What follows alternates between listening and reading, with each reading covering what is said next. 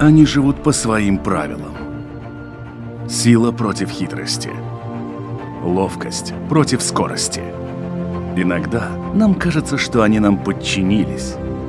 Или что знаем о них все. Но чаще это не более чем заблуждение. О нас в жизни животных и о них в нашей жизни. В программе «Дикая натура». Латвийское энтомологическое общество выбрало водяного ослика в качестве беспозвоночного этого года в Латвии. Но кто же это? И почему вдруг удостоился такой большой чести? Вот об этом и поговорим в этом выпуске программы «Дикая натура». Меня зовут Дмитрий Шандро, и мой собеседник на этот раз энтомолог Латгальского зоосада Валерий Вахрушев. Валерий, приветствую. Добрый день, Дмитрий. Герой у нас сегодня по меньшей мере странный. Описание чаще всего включает в себя такие определения, как невзрачный, грязно-серый или грязно-желтый. В общем, ничего выдающегося. А тут вдруг, это не пойми что, решают назначить на аж беспозвоночного года. В общем, давайте попробуем разобраться и начнем, пожалуй, с названия как такового. Водяной ослик. Ну, если еще с водяным плюс-минус понятна эта среда обитания, и она дала свой отпечаток, то что касается ослика, ну вот тут, ну, ну нет. Если морской конек еще как-то похож на коня, то вот водяной ослик на осла не похож от слова совсем, даже ушей нет. Ну, наверное, да. Но если мы там совсем сейчас будем углубляться в происхождение названий, то, наверное, все все претензии э, нужно адресовать великому э, ученому э, Карлу Линею, который там 1700 какой-то там год описал этот вид и дал такое название. Ну, название, на самом деле, я пытался тоже теологию какую-то поискать, и, в общем-то, скорее латинское название, которое определяет вот это слово осел, да, вот, э, во многих народностях Этим словом называется животное, которое похоже на лошадь, близкий родственник лошади. Но, тем не менее, это животное, которое с человеком живет уже много-много-много там тысячелетий, считается таким вьючным, трудолюбивым животным. Ну, а домашняя форма, конечно же, осла, да? Вот, поэтому, ну, возможно, возможно, ученый, изучив, может быть, ну, я предполагаю, повадки этого животного, дал ему название не потому, что он там какой-то вот со слиными ушами, а потому, что он трудяга, ответственный э, организм, который постоянно трудится, э, утилизируя всякие там бентосные остатки, находящиеся на дне водоемов, и помогает таким образом разлагать органику различную. Но в действительности, если говорить уже о более таких серьезных вещах, то, конечно же, наш водяной ослик, который по-латински будет звучать Tesselus aquaticus, входит э, в отряд равноногих раков, а этот отряд включает в себя там, ну, более чем 4500, а может быть около 5000 видов различных похожих животных. Туда входят, кстати, всем известные ракообразные под названием мокрицы. Вот. И людям, наверное, нашим радиослушателям, ну, многим известны, по крайней мере, эти животные по э, синотропному обитанию. Может быть, у кого-то там в помещении, в подвалах. Вот я сейчас нахожусь в теплоузле Латгальского засада. И тут наверняка у нас они тоже живут где-нибудь во влажных теплых местах и прекрасно существуют с человеком. Вот. А в действительности в этот отряд равноногих входят не только мокрицы, но еще это представители э, морской, пресной, сухопутной фауны, включая свободно живущих э, и питающихся, например, э, различными растительными остатками. А также могут быть и хищники, а также могут быть и паразиты, которые чаще всего встречаются, например, в морской среде. Вот, в данном случае мы сейчас разговариваем о водяных осликах, это оселиды, которые э, занимают тоже достаточно интересную нишу. И вот именно о них мы сегодня говорим, потому что замечательное латвийское энтомологическое общество обозначило это животное животным года. Я считаю, что это было сделано правильно, потому что все-таки э, чаще всего вот в данном случае популяризация таких видов, казалось бы, очень обычных, ну, всемирно известных, но малоизвестных для э, простых людей. Мы тоже с вами простые люди, и мы практически о них ничего не знаем. А в действительности эти животные простые, всем известные, выполняют огромнейшую роль не только в биоразнообразии водяных экосистем, но также и по их очистке, по их сохранению, по созданию баланса органических веществ и, разумеется, весь облик наших вот замечательных водоемов, которых мы, которые мы видим в общем-то, в нашем ландшафте латвийском, это непосредственно тоже участие вот этих маленьких э, невзрачных зрачков. Вот тут я бы, наверное, хотел на двух моментах остановиться, ведь если я правильно помню, то как раз-таки одно из названий у водяного ослика — это водяная мокрица или еще иногда морская мокрица. Возможно, видимо, э, зависит от водоема, от солености водоема, в котором их встречают. Наверное, все-таки поправку я бы внес. Дело в том, что вот эта вся путаница, ну, так я уже сказал, что к ним относятся и мокрицы, то все-таки это не мокрицы, то есть водяной ослик – это не мокрица, это все-таки равнологие раки. Они все между собой похожи. То есть поэтому они выведены в отдельный отряд. Но э, водяная мокрица, наверное, это термин просто... Масло масляное, водяная мокрица. Масло масляное, да, водяная мокрица. Ну вот на самом деле это водяной ослик, да, если, если верить линею то, конечно же, это водяной ослик. Скорее всего, потому что он такой трудяга, и никаким образом он не похож на того вот настоящего осла.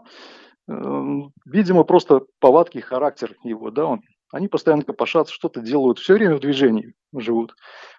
Термин упрямый как осел, наверное, сюда не подходит. Хотя, может быть, это и есть упорство. Дело в том, что э, когда создается большая популяция животных э, в определенных рамках, ну, там, микропопуляция в водоеме, то, пожалуй, кроме водяных осликов э, данного вида, например, если, если это будет акватикус, то, наверное, других водяных осликов там и быть не может. То есть у них складываются между видами антагонистические отношения, и один вид вытесняет другой.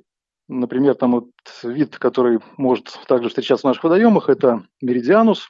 Ну, в, в, в, в прямом смысле в одном водоеме они жить не могут. Ну, в любом случае, да, мы договорились о том, что это, в общем-то, не мокрицы, и называть э, осликов мокрицами некорректно. Есть еще один момент. В ряде литературных изданий и источников, водяного ослика еще называют ктырем. И вот сейчас, на мой взгляд, это может вызвать прям довольно серьезную путаницу, потому что люди, ну, на мой взгляд, делятся на три лагеря. Одни вообще не слышали, что такое ктырь и такого названия, другие связывают его как раз вот с осликами, а третьи при упоминании ктыря сразу думают о конкретных мухах, которые заслуживают вообще отдельного обсуждения, так как это совершенно не просела муха на варенье, это безжалостные хищники, да еще и ядовитые абсолютный хищник, коктери, конечно же, это название мух, как вы правильно сказали, но э, я не могу сейчас... Надо вообще покопаться в лингвистических вещах, потому что слово «ктырь», что означает слово «ктырь»? Вот я не могу сказать, это, может быть, наши радиослушатели могут подсказать. Надо просто полистать литературу, но я не готов, потому что вот тот же ослик, например, там, да, вот я уже сказал, произошло слово Аселус или Асилус, э, латинское название, да? Я вот смотрю, что вроде как по латыни они Асселидае. То есть, возможно, как раз-таки некое созвучие с э, названием латинским ослика. Он Аселус. Да, может быть, может быть, да, может быть, вы правы, да, возможно, возможно, да. Род вид, Э, который дается на латинском названии, для этого и был, в общем-то, придуман, для того, чтобы люди не путали животных. Именно одно название латинское.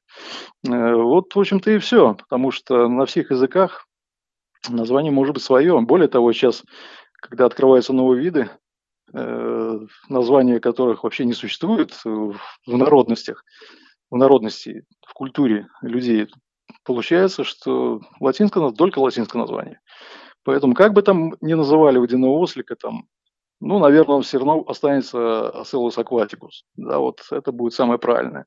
Но для нас все-таки, конечно, популяризация с таким названием, это, я считаю, интересно, познавательно и здорово. Всегда возникают какие-то вопросы, э, темы для размышления, для фантазий. Вот, но в конце концов, разговаривая и о животных, или наблюдая животных, я бы хотел всегда наш диалог увести в сторону э, сравнения с людьми, очеловечивания, ну, ни в коем случае там не со слиными повадками, да, потому что в человеческом мире э, ослиные повадки, ну, так, э, больше в негативном, наверное, плане э, используются. А я бы хотел э, остановиться на каких-то моментах, скажем, позитивных и, может быть, эмоциональных. Наблюдая за животными, с детства я наблюдаю за животными, в том числе и за водными животными, в том числе и за водяными осликами, которые жили у меня с детства в аквариумах домашних. Это очень интересный домашний питомец, которого можно просто наблюдать. Вот пошел летом на водоем, с очком немножко покосил бентос, принес домой этих рачков, и они будут совершенно спокойно дома жить, кушать не могут э, растительные остатки, например, очень удобный корм. Э, но это не то, что куплено в магазине, это просто собранные опавшие листья ивы, ольхи, может быть, дуба, например, помещенные в аквариум. Этими листочками, в общем-то, раки будут питаться. Можно использовать э, различные многочисленные рыбные корма, купленные в зоомагазинах. Ну, тогда этого не было, помню, в детстве у меня. Я просто кормил их э, листьями, опавшими листьями деревьев. И, в общем, довольно было успешно питание для этих животных. Э, очень интересное размножение у этих зверьков маленьких. Зверек сам по себе небольшой, ну, в литературных источниках упоминается от 10 до 20 миллиметров. Ну, чаще всего попадаются все-таки экземпляры по 12-15 миллиметров. И что интересно, ну, сравнимо с человеком, например, я всегда животных или людей сравниваю с животными, или животных с людьми. Это очень интересно. Э, ну, например, э, то, что нас объединяет, например. Что же может объединять нас? Я бы сказал тут, ну, во-первых, половой диморфизм, да, вот если мы так будем говорить. Вот у водяных осликов самцы всегда крупнее самок. Ну, в большей части своей, да. Вот, не будем говорить об индивидуальных предрасположенностях, но тем не менее самцы крупнее самок. Они, я бы сказал, ну, такие хитрые, галантные ухажеры, преддверии спаривания. Это где-то теплые месяцы весны, после длительной зимовки, самцы преследуют самок, и самец выбирает себе партнершу. Он э, забирается на партнершу, невзирая на свой такой большой размер. И вот в такой паре они долгое время просто живут. Вот они в паре такой просто живут. Ну, наверное, вот в этой вот э, маленькой жизни этих ракообразных, жизнь у них, продолжительность жизни где-то около года, может быть, полутора. Некоторых, некоторые источники э, утверждают, что два года. Понятно, нельзя их назвать моногамными, вот, но тем не менее вот есть период размножения, когда партнер выбирает одну самку и с ней живет определенное количество дней. Для чего? Ну, понятно, для того, чтобы ею завладеть, для того, чтобы оставить потомство будущее. Но для того, чтобы отспариваться, вот не поверите, а, я бы так сказал, самка должна перед этим раздеться. Вот такая вот странная вещь, невероятная в мире ракообразных, в мире насекомых происходят определенные этапы жизни, когда, ну это мы называем линькой, когда животное сбрасывает свою шкурку. У креветок же, по-моему, тоже. Да, у некоторых крабов тоже происходит. Э, дело в том, что хитиновый покров, который э, ну, наружный скелет, который покрывает это животное, он, конечно, жесткий, он такой броня, доспехи, и фактически вот имеет определенные какие-то неудобства, может быть. В данном случае неудобства для спаривания, да, вот этого э, маленького рачка. Вот э, галантный ухажер э, ждет, пока его избранница, ну, начнет раздеваться. Вот эти вот всякие приспособления для э, различных функций организма в ракообразных э, выполняют э, ноги, в общем-то, у наших равноногих раков ноги, вообще они мастера на все ноги, честно говоря. Вот ноги у них выполняют функцию дыхания, ноги выполняют функцию размножения, ноги выполняют функцию передвижения, ну и так далее. Да? А ну, опять же, удерживание партнеров, например, да, те же ноги, или удерживание добычи. Э, я бы провел это тоже параллель с пауками-птицеядами, да вообще с пауками. Дмитрий, ты же тоже увлекаетесь пауками, насколько я помню. Конечно, куда же без них -то. И, и, и тут, и тут э, вот у них тоже интересный момент такой в спаривании. У самцов тоже есть такие половые органы, как бульбусы, фактически это ноги. Вот, а половое отверстие у самца находится на брюшной стороне, там, с нижней стороны. И для того, чтобы, то есть, как такового копулятивного органа у самцов нет, и вот самец с помощью своих рук производит такое оплодотворение. Ну, достаточно интересно, так лабораторно, я бы сказал.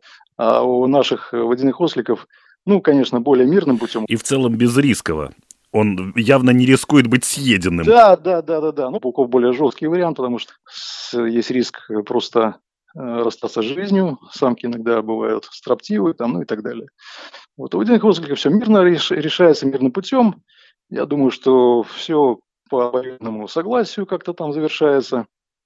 После линьки происходит спаривание, и спустя там 10-15 часов происходит оплодотворение, после чего, понятно, самец покидает самку, самка успешно линяет, то есть э, грудная часть панциря тоже опадает, самка, э, покровы самки крепнут, в нее образуется выводковая сумка на брюшной части, опять же, из тех же ножек, такие пластинки из пластинок.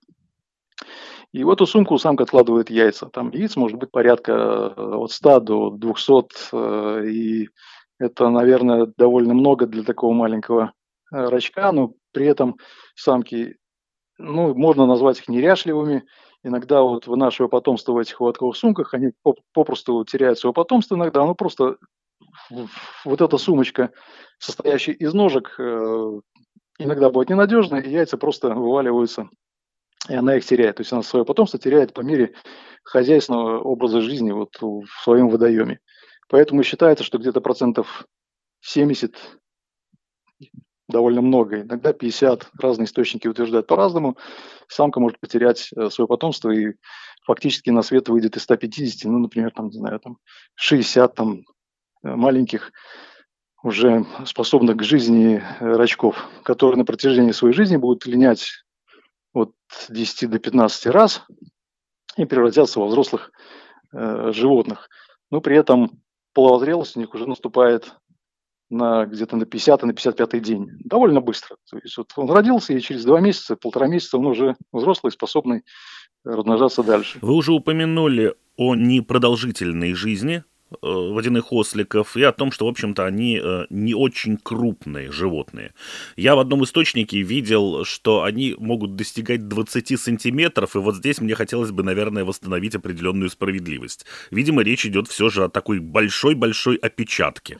Э, опечатка, ну, слышал звон, да не знаешь, где он, что называется, да? Просто тут речь идет, опять же, о равноногих раках, вот. И на самом деле рекордный размер это принадлежит морскому обитателю. И это, грубо говоря, морская, ну, назовем, опять же, сейчас масло-масляным будет. Это макрица, морская макрица, да, там. Вот. Э, я хочу сейчас дать сравнение. Да, кстати, этот размер где-то 35 сантиметров, 35 сантиметров. Это глубоководный донный зверь, который обитает на большой глубине. Там, кстати, есть тенденция к тому, что чем, то есть некоторые виды могут обитать на разных глубинах. То есть на, на, на маленьких и на больших, например. И один и тот же вид может иметь разные размеры. Ну, в зависимости, наверное, от давления, которое происходит на глубине. То есть считается, что глубоководные формы всегда крупнее мелководных форм. Если мы говорим про один конкретный вид, то есть у, которых, э, у которого вариабельность широкая от, от, по отношению к глубинам. Так вот, в данном случае, чтобы нашим слушателям было понятно, почему все-таки там макрица одна, макрица другая, там, то есть название макрица – это все-таки название для сухопутных ракообразных. Но они похожи между собой. И вот всем известных, всем известный зверь, который обитает у нас в Балтийском море и в Рижском заливе, и в устьях рек, и, в общем-то, на западном и на восточном побережье Балтийского моря. Это всем известный морской таракан. Если мы вспомним рыбные магазины, сейчас иногда тоже это попадается, то есть я иду куда-нибудь на базар, на рынок, на рыбный рынок и покупаю замороженную салаку.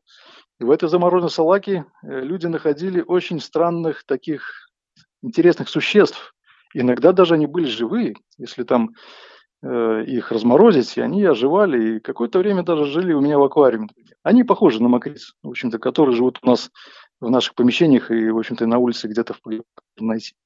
Вот. Только она морская, она водяная. И довольно крупная, кстати. Наши морские тараканы довольно такие крупные считаются, именно наши морские тараканы. Самец может достигать до 8 сантиметров. Довольно крупный зверь.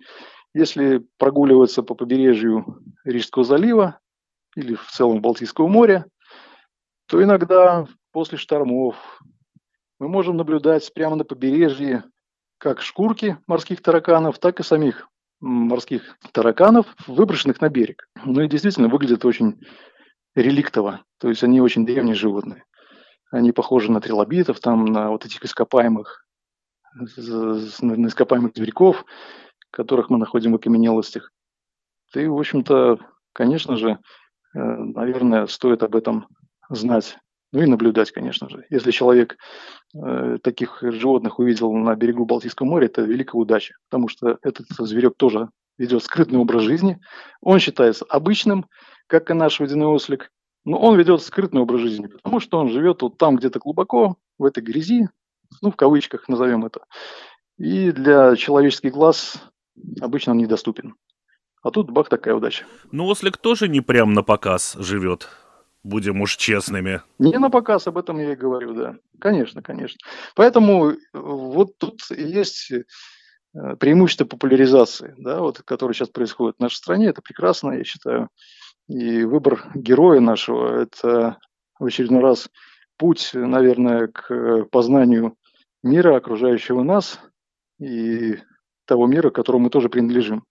Это очень важно. Вот тут есть тоже интересный момент. Обычно, да, как мы уже говорили, назначают э, на роль там животного года каких-то животных, которые находятся, в общем-то, на грани исчезновения или являются очень редкими, особо охраняемыми для того, чтобы привлечь внимание к тому, что, в общем-то, мы рискуем их потерять. Здесь ситуация абсолютно другая. Вообще сам зверь очень неприхотлив, выживает в плохих условиях, но при этом как раз одна из причин его назначения беспозвоночным года – это его способность стать индикатором состояния водоема. И вот тут хочется понять, а мы, в общем, за кого? То есть, если он живет в таких плохих условиях, то, по сути, чем меньше осликов, тем лучше. Нет-нет-нет, ни в коем случае. Дело в том, что он э, тут получается палка о двух концах, да, там, то есть если осликов станет совсем мало, все будет плохо, все будет нехорошо. Э, в действительности животное живет там, где возможно жить. И вот это, опять же, э, переносимость или толерантность к различным условиям экологическим просто имеет разный диапазон. У этого вида он очень широкий. Но это не значит, что он живет вот в грязных э, сточных канавах да, такое возможно, но насколько эти сточные канавы токсичны для жизни вот таких животных? Он способен изменить э, экосистему. И это главная задача. И это задача нас с вами. Да, фактически сохраняя вот эти вот э, какие-то биосферы, ландшафты, нам необходимо понимать, что пусть это животное обычное, какое там ни было, оно участвует в этом э, бесконечном в этой бесконечной пищевой цепочке и бесконечном круговороте веществ. Тем не менее, если в водоеме совсем плохо, это животное будет стараться этот водоем вытянуть, ну, наверное, на какой-то статус более-менее благоприятного водоема для других животных, там, в конце концов. Вот. И количество, вот это, опять же, биомассы этих э, животных, ну, зависит, разумеется, от условий там, для развития своей популяции. Я могу сказать, что в каком-то парковом пруду, например, там, да, вот парковый пруд, где много деревьев, то листья, которые падают в этот водоем, они должны каким-то образом кем-то кушаться, и эти животные совершенно успешно с этим справляются. Если мы возьмем водоем, где нет деревьев, или там нет э, такой растительности, или там вообще э, какие-то химические отходы, то, разумеется, там, ну, бактерии могут, наверное, как, наверное, жить. Всякие различные. То, что происходит в ночных сооружениях. Кстати, можно пообщаться с работниками ночных сооружений и, ну, наверное, такие наблюдения есть, я просто с этим не знаком, что какие животные живут э, вот именно в ночных сооружениях. Ну, среди аквариумистов известный всем, наверное, трубочник, да, вот вид червя, который используется, использовался раньше в аквариумистике в качестве корма. Э, кстати, водяной ослик тоже используется хорошо в качестве корма для рыбы, например. Ну, поэтому я не могу утверждать, вот хорошо или плохо, грязная вода или чистая вода. Я считаю, если там э, живет водяной ослик, то маломальски вода-то хорошая на самом деле, да. Она не может быть совсем плохой, потому что, ну, в конце концов, должны быть какие-то рамки выносливости. Ну, то есть мы можем сказать, что водоем, если не в хорошем состоянии, то, по крайней мере, он не безнадежен, если ослики пытаются что-то там каким-то образом изменить. Да, разумеется, ослики стараются и пытаются его исправить. Ну, мы говорим про азотный цикл в воде, да, там так называемый. Там, когда в воде мы наблюдаем большое количество нитратов, фосфатов, ну, это не так страшно, для водяных осликов это не так страшно, например. Если мы в воде наблюдаем токсины, там какие-то тяжелые металлы, что-то еще, вот тут вопрос возникает, да, тут возникает вопрос, да, там, насколько способны они жить в такой воде. А что касается нитрата и фосфата, это та вода, в которой рыбы практически жить не могут, потому что или аммиачные соединения какие-то выпадают, то есть сначала что там происходит в азотном цикле, сначала выделяется аммиак при разложении органики, потом нитриты, потом нитраты, да, там получается, фосфаты как следствие. Вот. И когда вот эти все показатели зашкаливают, то тогда, конечно, для такой вот э, жизни высших существ становится тяжело. Там работают, конечно, бактерии различные, аэробные и анаэробные. Вот. И, в общем-то, если вы живут, как там, поэтому индикация водоема, да, если живут водяные ослики, то, в общем-то, не все потеряно, все хорошо. Я так считаю. Еще, наверное, почему могли бы они бы называться осликами, подумалось мне, это как раз-таки из-за того, что перерабатывают они растительную пищу, всевозможную листву. Делают это долго, со вкусом, ну и вот как все травоядные жуют, в общем-то, довольно продолжительное количество времени. Ну, скорее всего, наверное, да. Можно и так подумать. Возможно. Ну, в любом случае, наверное, это будет загадка для нас всех, почему Карл Линей вот дал такое название этим животным.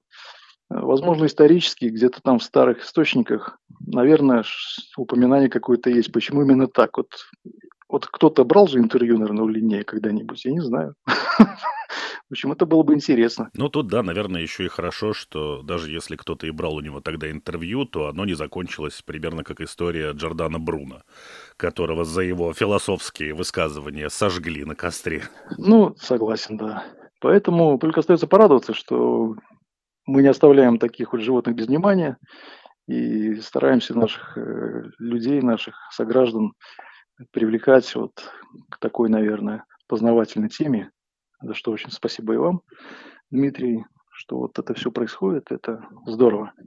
Если мы э, поговорим о косвенных таких признаках присутствия э, водяного ослика в каком-то водоеме, вот э, насколько я видел картинки и фотографии листвы, которые остается после их в общем-то, работы. Это такие кружева из прозрачных листьев. О, шикарно, да, это точно стоит упомянуть. Это, это шикарно, это действительно как для творческих людей, для художников, да вообще для, для бионики, это вообще, конечно же, материал для творчества, для подражания какого-то, да, потому что они выедают э, лист э, полностью, в конце концов он полностью съедается, но вот на стадии его переработки э, лист становится весь ажурный, все жилки вот они освобождаются, и мы видим такую сеточку такую, да, и эти листики настолько красивые, кружева, правильный термин, это правда. Вот, и это стоит наблюдать. Конечно же, это здорово наблюдать в аквариуме. Вот, летом температура воды в аквариуме обычная, умеренная для домашних условий. Это 18, 20, 25 градусов. Типичная температура для наших водоемов. Но если хочется дальше этих животных содержать и наблюдать, то зимой, конечно, желательно делать какую-то там какое-то понижение температуры, ну, хотя бы там до 10 градусов, чтобы наблюдать уже весной брачный период, потому что холод стимулирует у них размножение. Ну и все, кстати, водяные ослики, большинство водяных осликов в мировой фауне – это представители все-таки северного полушария. Вот, а водяной ослик Асселус акватикус – это представитель, в общем-то, более-менее европейской части Евразии. Но вот, насколько я понимаю, если есть выражение там, вот где раки зимуют, то как раз вот э, водяные ослики, пожалуй, ну, в таком вот э, прям классическом варианте не зимуют. Они занимаются круглый год все тем же и все там же.